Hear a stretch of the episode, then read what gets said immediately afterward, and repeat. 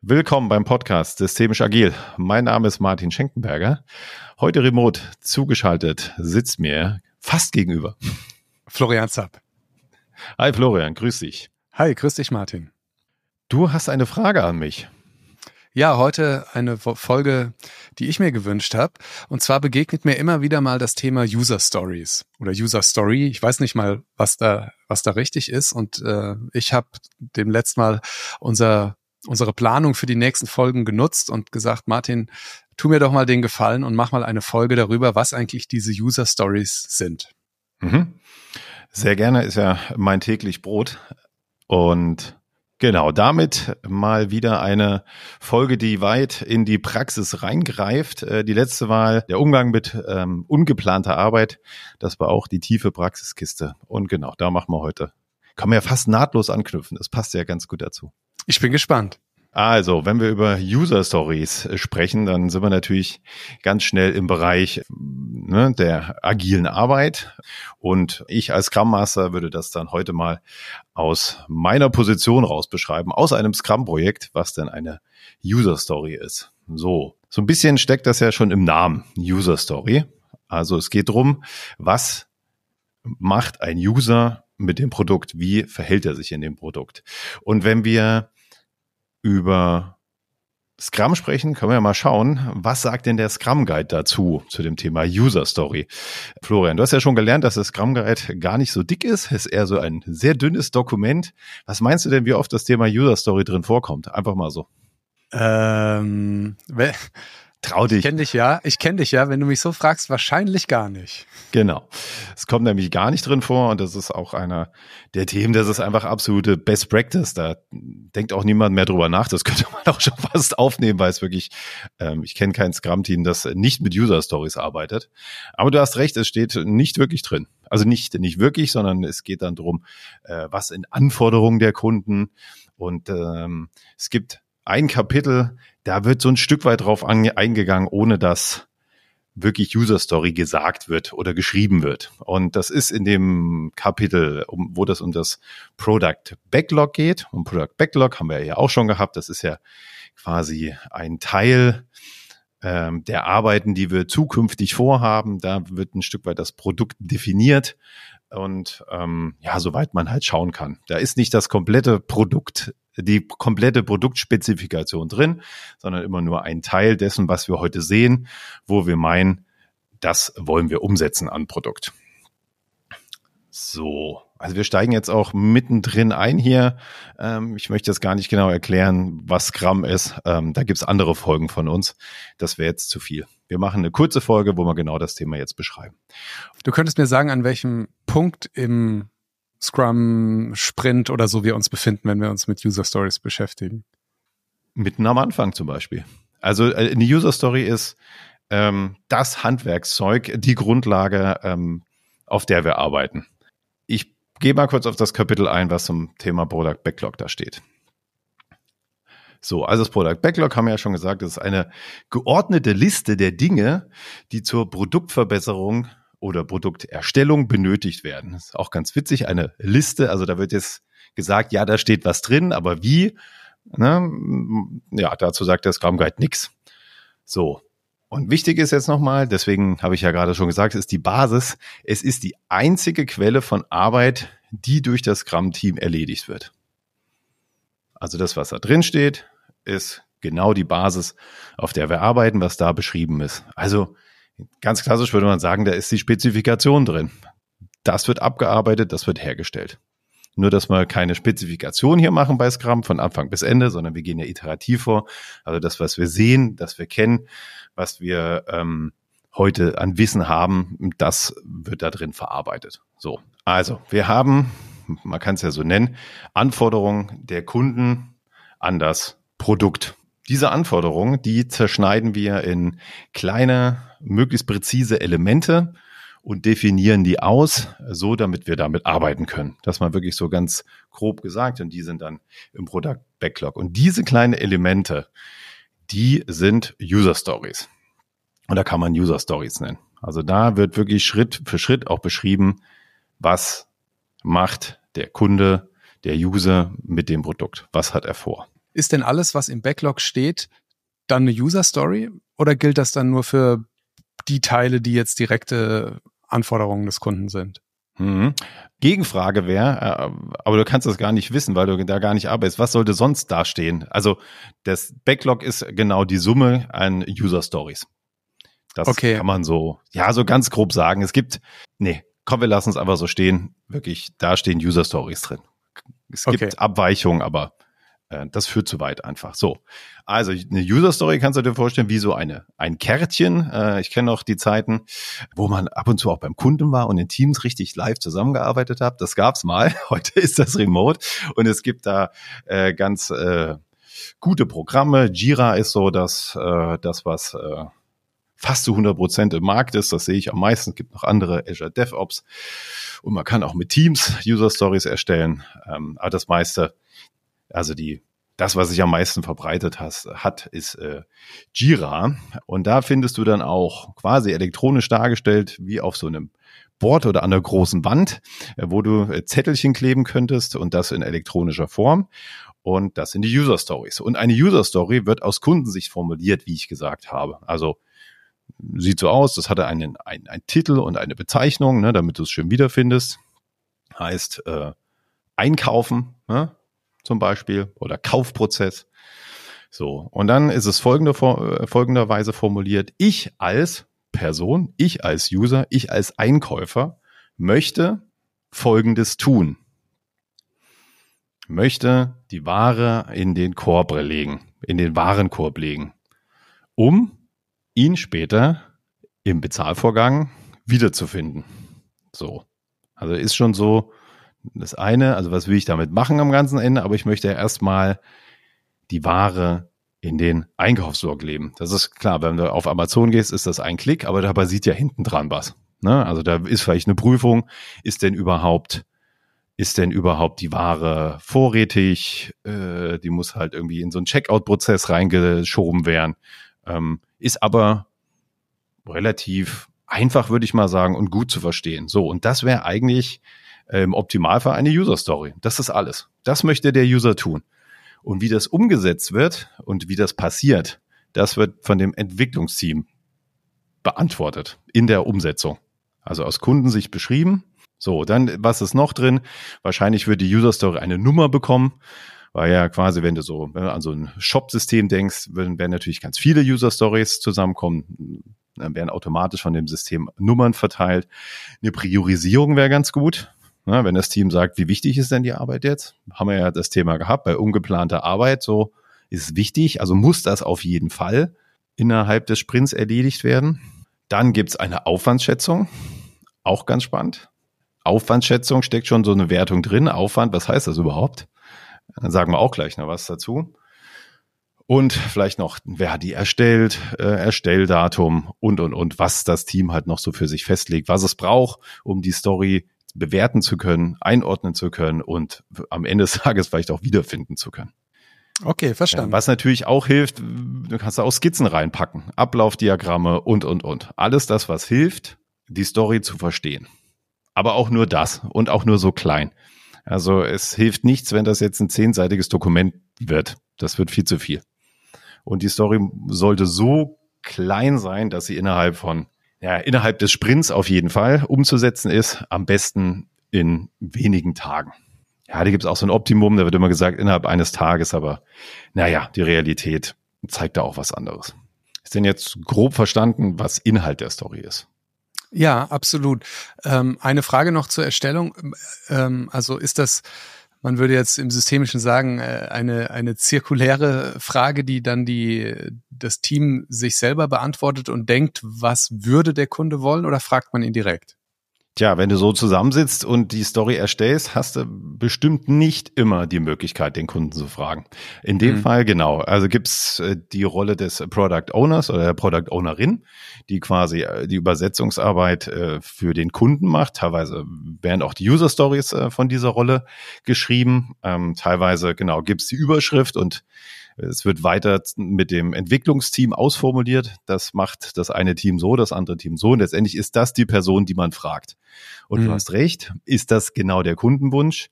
Ja, nimmt man an. Wann überprüfen wir das? Das haben wir auch schon gehabt. Am beim Ende Review. des Sprints beim Review, ganz genau. Da haben wir eine Chance, das zu überprüfen. Schau mal, lieber Kunde, Stakeholder, wie auch immer. Ist es genau das, was du gemeint hast? Verstehst du das, was wir hier gebaut haben? Kannst du damit arbeiten? Ist das werthaltig für dich? Ja? Vielleicht nochmal, warum überhaupt eine User Story? Also, du hast ein schönes Kommunikationsmittel zwischen Anforderungen, Stakeholdern, Nutzern. Also du kannst, es gibt die Möglichkeit, Anforderer mit zum Termin einzuladen, wo du die User Stories durchgehst. Das passiert auch ab und zu. Gerade wenn du an interne Kunden denkst, können, können die zum Plan, kommen die zum Planning dazu oder zum Backlog Refinement und schauen sich das mit an. Das wäre auch ein optimaler Fall. Was es noch gibt, ist, dass ähm, alle Zugang haben auf dieses Jira, da wo diese ganzen User Stories drin liegen. Also heißt, die Kunden können sich das auch selber durchlesen. Was plant ihr denn fürs nächste Mal? Was ist da drin? Also es ist ein Kommunikationsmittel. Das wird ja auch immer gesagt. Also es soll genau das auch sein. Ne? Da steht was, redet miteinander, kommuniziert, um die beste Lösung zu finden. So, äh, so eine Story reduziert ja, das Risiko, dass die Anforderungen falsch verstanden werden, weil es wird ja aus User-Perspektive gesprochen. So, und es setzt sich nicht jemand hin, eine Person, die sagt, ich definiere das jetzt so mal durch. Weil dann würde sich das Team auch sehr wahrscheinlich dran halten. Wenn Florian der große Product Owner ist oder der große Projektleiter oder der große Kunde und sagt, so von A nach B gehst du mal, dann wird das Team wahrscheinlich so machen. Vielleicht gibt es den einen oder anderen oder die eine oder andere, die sagt, naja, vielleicht nicht so eine geile Idee, aber gut, hat der Florian halt so aufgeschrieben, das mache ich jetzt mal. Und so gibt's halt, beschreibt es die Interaktion, also das Ergebnis, das erreicht werden soll, die technische Lösung, die findet ihr mal selber. Und somit reduzierst du einfach auch das Risiko, dass äh, falsch entwickelt wird. Und wie ich schon gesagt habe, es können alle drauf gucken, ähm, es ist transparent. Deswegen spricht man auch so von den drei Cs der User Story. Es ist die Karte an sich, also das Dokument. Ja, man kann es, glaube ich, Dokument nennen an der Stelle. Conversation, also als Kommunikationsmittel, das können alle draufschauen. Und Confirmation heißt, man schaut drauf, ja, ist die Idee, gibt es gut wieder, machen wir mal. Und dann überprüfen wir es am Ende. Weiterhin spricht man von der Invest-Methode. Man kennt das auch von Zielen, ähm, wie so eine User-Story aufgebaut werden soll. Independent, unabhängig, negotiable, valuable, also wertvoll, also Kundenwert erzeugen. Estimatable, also auch abschätzbar. Auch ganz spannend, wenn es viel zu groß ist, viel viel zu umfangreich, dann wird man merken, dass das Team sagt, hä, können wir jetzt gar nicht abschätzen, ist ja viel zu groß. Dann haben wir es vielleicht nicht klein genug gemacht, diesen Arbeitsschritt. Small, klein, zack, wie ich schon gesagt habe, da kommt's. Und testable, auch überprüfbar. Ist in manchen Situationen in der IT, äh, wenn es kein Frontend gibt, gar nicht so einfach. Äh, dann wird es schnell sehr technisch, wie du das überprüfst. Dann kippt da ein Bit und du sagst, guck mal, da ist das eine Bit gekippt. Also es hat funktioniert. Aber ähm, das ist schon, schon ganz spannend. Selbst solche Teams fangen dann sehr schnell an, darüber nachzudenken, okay, wie können wir das denn unserem Auftraggeber zeigen? Und das ist halt so die ganze Arbeit damit. Also die Story und wie zeige ich das denjenigen, die diese Story oder die dieses Produkt, diese Funktion bei uns angefordert haben. Kannst du noch ein Wort zu, zu unabhängig sagen? Unabhängig von was soll die User Story sein? Ja, ähm, sehr guter Punkt. Ähm, wenn ich bei der Abarbeitung so einer User Story ähm, abhängig bin von zehn angrenzenden Abteilungen, die da irgendeinen Input reingeben müssen, dann ist es sehr schwer vorhersagbar. Werden wir das jetzt in einer Woche schaffen? Zwei, drei, vier, fünf? Gerade kommst du ja auch aus dem Konzern. Wenn das ist halt eine, wäre eine Riesenabhängigkeit. Es ist manchmal nicht zu vermeiden, aber dann muss das klar sein. Eine Riesenabhängigkeit und ja, dann gibt es auch Mittel und Wege, wie man mit so einer User Story umgeht, dass man einfach ähm, ja die kleinteiliger macht. Ja. Aber naja, wenn das Team das nicht selber in der Hand hat, wird's wird's schwer an der Stelle. Also unabhängig und das ist die eine Seite und unabhängig von anderen User Stories. Oder du markierst Abhängigkeiten, dass du einmal sagst, äh, stopp, wir müssen erst die eine machen und dann können wir die machen. So. Das ist keine Unabhängigkeit, aber dann, wenn es nicht unabhängig zu erledigen ist, dann bitte markieren, in welcher Reihenfolge die zu kommen hat. Ja, prima. Also es war gar keine Frage, sondern ich mhm. fand das total spannend. Äh, und was für mich jetzt so beim, beim Hören äh, vor allem geblieben ist, diese Stärke, dass man praktisch in einem Satz zusammenfasst, was der Kunde möchte, auch wenn dahinter ein riesen Apparat an Dingen, die zu tun ist. Und man könnte ja auch aufs Board schreiben, diese ganzen einzelnen Tasks, ja, also um, um einen Einkaufskorb Korb zu programmieren, muss man da, da, da, da, dass das da aber nicht steht. Äh, das finde ich total super und ähm, ich habe mich gerade gefragt, ob das nicht auch was ist, was man mal in, was ich mal in Zukunft äh, für einen Organisationsentwicklungsprozess oder so nutzen könnte. Ja, also statt mal zu überlegen, was man alles tun muss, mal die Frage, was will denn eine Mitarbeiterin, ein Mitarbeiter eigentlich von so einem Veränderungsprozess oder so? Äh, muss ich mir noch überlegen, aber fände ich total spannend. Gefällt mir richtig gut. Hm. Ja, genau, das ist ja die große wichtige Frage darin. Was sollen wir eigentlich erreichen damit? Was ist das Ziel? Das ist manchmal gar nicht so einfach. Und ja, weil sowas wie äh, gerade so sichtbaren Dingen, ne? Du, du, machst halt so eine Einkaufsplattform, denken wir an Amazon, da siehst du ja fast jeden Schritt. Da ist es natürlich viel einfacher zu formulieren, diese Schritte. Vielleicht auch kleiner zu schneiden. Ja, nicht, nicht jede Anwendung braucht äh, so eine schöne Oberfläche und, und hat diese Oberfläche. Und dann ist das schon manchmal gar nicht so einfach. Ne? Trotzdem schaffen das Teams mit, mit Übung, weil am Ende kommt immer die Frage. Also wenn du das nicht schaffst zu formulieren, wirst du ja immer den Punkt haben, Mist, was sollen die Funktionen jetzt eigentlich? Je besser du das am Anfang formulierst, desto entspannter läuft dann die Arbeit durch. Und dem Kunden ist ja auch in der Tat egal, was dahinter dran passiert. Ja, also wenn ich was in den Einkaufskorb legen will, ist mir, will ich nicht, äh, dass hinten dran XY-Check gemacht wird und das in eine andere Datenbank gezogen wird oder sonst wie, sondern ich will es in den Einkaufskorb legen und dann kaufen können. Punkt. Ja. Ja, ja, genau. Das, ja, das nützt ja auch nichts, ne? Ähm, ist ja wie ein Restaurantbesuch, wenn es dann einfach mal nicht so gut läuft und dann du erzählt bekommst, natürlich auch zu Recht als Entschuldigung, ja, das geht nicht dies und warum und weshalb und der Lieferant ja, genau. sagst, ist mir eigentlich total egal. Kriege ich jetzt hier die Stulle auf den Tisch mit dem, was ich möchte oder nicht? Wenn ich sie nicht kriege, dann gehe ich lieber, aber ne, sag's doch bitte klar. Genau. Ja, also was passiert mit den User Stories in der Abarbeitung? Vielleicht noch äh, ergänzend hier dazu. Ähm, viele Teams gehen hin und sagen, welche noch kleineren Arbeitsschritte sind dann, sind denn da drin? Also wirklich so Step by Step. Auch mhm. wieder, um Transparenz zu erzeugen. Und wenn wir dran denken, Florian, wir schnappen uns diese User Story. Wer macht denn was? So, und wenn wir fragt, wer macht denn was, bist du ja ganz schnell an dem Punkt, und so machen wir es ja quasi in unserem Podcast auch in der Vorbereitung. Ne, das Board, was wir uns so aufschreiben und vornehmen, ist die User Story. Das ist das, was wir heute machen wollen. Und dann definieren wir noch unsere Tasks. Wer macht denn welchen Teil davon? Ja. Dann bricht es halt nochmal. Und dann optimaler, optimalerweise kann sich dann jeder Beteiligte, jede Beteiligte sich so eine Task schnappen, ohne noch tausendmal nachzufragen, weil es dann einfach so klar ist und so kleinteilig, dass die Person weiß, was es da zu tun gibt. Und die anderen sehen, wenn es erledigt ist und können sich dann auch darauf verlassen, okay, Florian hat äh, diese Funktion gemacht, der weiß das, der kann das, äh, geht, äh, ich mache das nächste. Okay, das ist die eine Richtung äh, in die in die große Abarbeitung. Man spricht dann auch, wenn man User Stories zusammenfasst zu einer größeren Funktion, also heißt, wir brauchen ein Shop-System, ist vielleicht ein bisschen arg groß, aber ich glaube, das Bild zeigt es ganz gut. Dann würde man von einem Epic sprechen, also Epic nochmal zusammengefasste User Stories, wie viel auch immer nötig sind. Also die großen Funktionen sind das dann. Gut, ich hoffe, es äh, hat, ich konnte dir das beantworten. Du hast noch eine zweite Frage, die damit reinspielt, ne?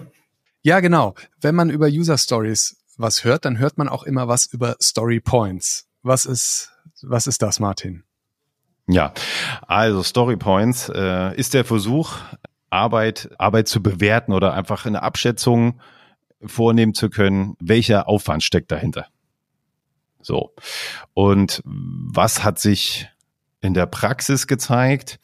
In der Praxis hat sich gezeigt, dass ähm, eine Schätzung aufgrund der Relation eine ganz gute Sache ist. Heißt, ich sage nicht, ich brauche für diese User Story eine Stunde, weil was ist, wenn du zwei Stunden brauchst? Das haben wir ja gelernt, deswegen gehen wir auch nach Scrum vor, weil wir halt, äh, ja, weil wir einfach gemerkt haben, so eine klare Zeitvorgabe, das funktioniert nicht. Zeiten werden selten, also es klappt sehr selten in dem Zeitrahmen, den man sich vornimmt. Deswegen hat man das da auch weggenommen und sagt einfach, Aufgabe 1, User Story 1 in Relation zu äh, User Story 2. Ist es doppelt so viel Aufwand, äh, halb so wenig Aufwand?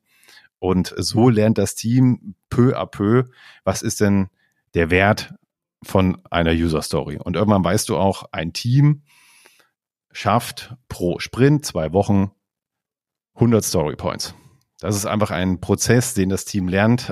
Ja, das ist jetzt schwer hier äh, rein verbal wiederzugeben. Also es ist einfach eine Anordnung von User Stories, wo man äh, die User Stories, die man hat, zehn Stück vielleicht, in Relation zueinander bewertet. So, das machst du einmal, das machst du ja immer wieder. Und irgendwann hast du so einen Wert, dass das Team weiß, okay, das ist eine, eine zwei. So, und eine zwei. Hm, wenn du mich jetzt fragst, wie lange dauert eine 2, Florian, kann ich dir das auch nicht sagen, aber es wird eher weniger sein. Also da sprechen wir eher nicht über Tage, sondern eher weniger, wenn du es in der Zeitdimension beantwortet haben möchtest. Aber es ist keine Zeitdimension. Und wie läuft das ab? Also die User Stories oder eine User Story wird aufgelegt und dann hm, wird es durchgesprochen, haben es alle verstanden und dann ähm, findet ein sogenanntes Planning Poker statt und ähm, da werden Zahlen von dem Team ausgewählt und das folgt der Fibonacci-Reihe. Das ist äh, 0, 1, 2, 3, 5, 8, 13 und so weiter. Äh, so eine mathematische Folge, wo immer ja die vorherigen Zahlen zusammengenommen mit einer weiteren. Also die 3 äh, ist auf Basis 1 plus 2, die 5 wäre 2 plus 3, also die 2 genommen und 1 drauf. Genau, die beiden Zahlen in der Mitte da, da wird einfach die Addition und eine Summe gebildet. Warum es jetzt gemacht wurde, das kann ich dir noch nicht mal sagen. Ich habe Prison Break geguckt und deswegen finde ich es cool, weil dort geht es auch ah, immer mal wieder um die Fibonacci-Zahlen. Ja, weil es halt auch äh, quasi um eine Verdoppelung geht und wenn man sich das mal an, anschaut, äh, bei Wikipedia, dann siehst du so, so Felder auf so einem Karo-Papier und da könnte sich's erklären, weil du einfach siehst eine 2, wenn du eine 3 äh, dann siehst, dann äh, auf, äh, hier auf der Skizze sind es halt vier Felder, bei einer 2, bei einer 3 sind schon neun Felder, also die es zu füllen gibt, also heißt, der Aufwand verdoppelt sich. Ja? So legen die Teams das für sich fest. Es gibt aber auch andere Möglichkeiten. Ich arbeite mit einem Team zusammen, die machen das auf Stundenbasis. Einfach, mhm. weil sie hm, es ein Auftragnehmer sind, auch eines größeren Unternehmens. Und da wird halt in Stunden abgerechnet. Da gibt's so den agilen Festpreis, die arbeiten auch eher mit Stunden. Kann man machen. Funktioniert auch, wenn das Team drauf eingestellt sind. Also in dem Team ist eine, ein Storypoint ist ein halber Tag. Vier Stunden hat das Team auch gelernt. Also ja, oft wird es verteufelt, bloß nicht nach Stunden. Ich habe erlebt, dass es funktionieren kann. Und das Team ist happy damit. Ähm, die können das sehr gut für sich umsetzen. Ist auch ein bisschen Gewöhnung. Das ist das Schätzen. Einmal, einmal in Relation. Zahlen werden ermittelt über Planning Poker und da wird abgestimmt. Und ja, das ist auch ein Teamprozess. Oder, tja, einfach nach Stunden, wie man das kennt. Geht auch. Das war jetzt sehr kurz erklärt, Florian. Ah, das sind die Story Points. Also Story Points sind einfach äh, eine Bewertung. Und wichtig ist dabei, vielleicht das noch, also erstens lernt man, lernt das Team, wie viel können wir schaffen, weil das wird ja immer kommen in jedem Projekt. Wann haben wir denn die und die Funktion? Und dann kannst du halt eine Aussage treffen. Die werden wir in zwei, drei Sprints haben, weil wir schaffen 100 Story Points und wir brauchen, um das zu machen, 300 Story Points. Heißt, äh, in drei Sprints werden wir es wahrscheinlich haben. Pro Sprint, sagen wir mal zwei Wochen, also in sechs Wochen. Solche Abschätzungen sind dann möglich. So, was man nicht machen sollte, ist auf gar keinen Fall, auch wenn du auf Stundenbasis äh, das schätzt, dass du Teams gegenseitig vergleichst. Äh, Team A schafft 10 Story Points pro Sprint und das andere Team 2 schafft 100. So, weil du einfach, ja, du kannst das nicht machen, es sind andere Menschen, es werden wahrscheinlich nicht die gleiche Anzahl Teammitglieder innen drin sein ähm, und du kennst ja gar nicht die Basis, auf der die Abschätzung durchlaufen werden. Ne? Äh, vielleicht macht das aber das eine Team ja nicht nach Fibonacci-Reihe, so ist dann einfach eine 10 und bei den anderen eine 100. Kannst du also nicht machen. Sollte man auf gar keinen Fall machen. Habe ich auch schon erlebt in Konzernen, wo dann genau dieses Argument hochkam, ja, warum schaffen die so viel und die anderen nicht? Naja, Storypoints sagen da gar nichts aus. Schau lieber auf das, was die Teams erreichen. Schau auf den Outcome, das, was sie umsetzen. Dann bist du da ganz gut unterwegs. Alles andere führt zu gar nichts. Jetzt wäre ich durch. Super, vielen Dank, Martin. Ich weiß Bescheid. Ich werde mir überlegen, wie ich die User Stories mal übertragen kann in meine Arbeit. Und äh, ja, vielen Dank für die Erklärung. Sehr gerne.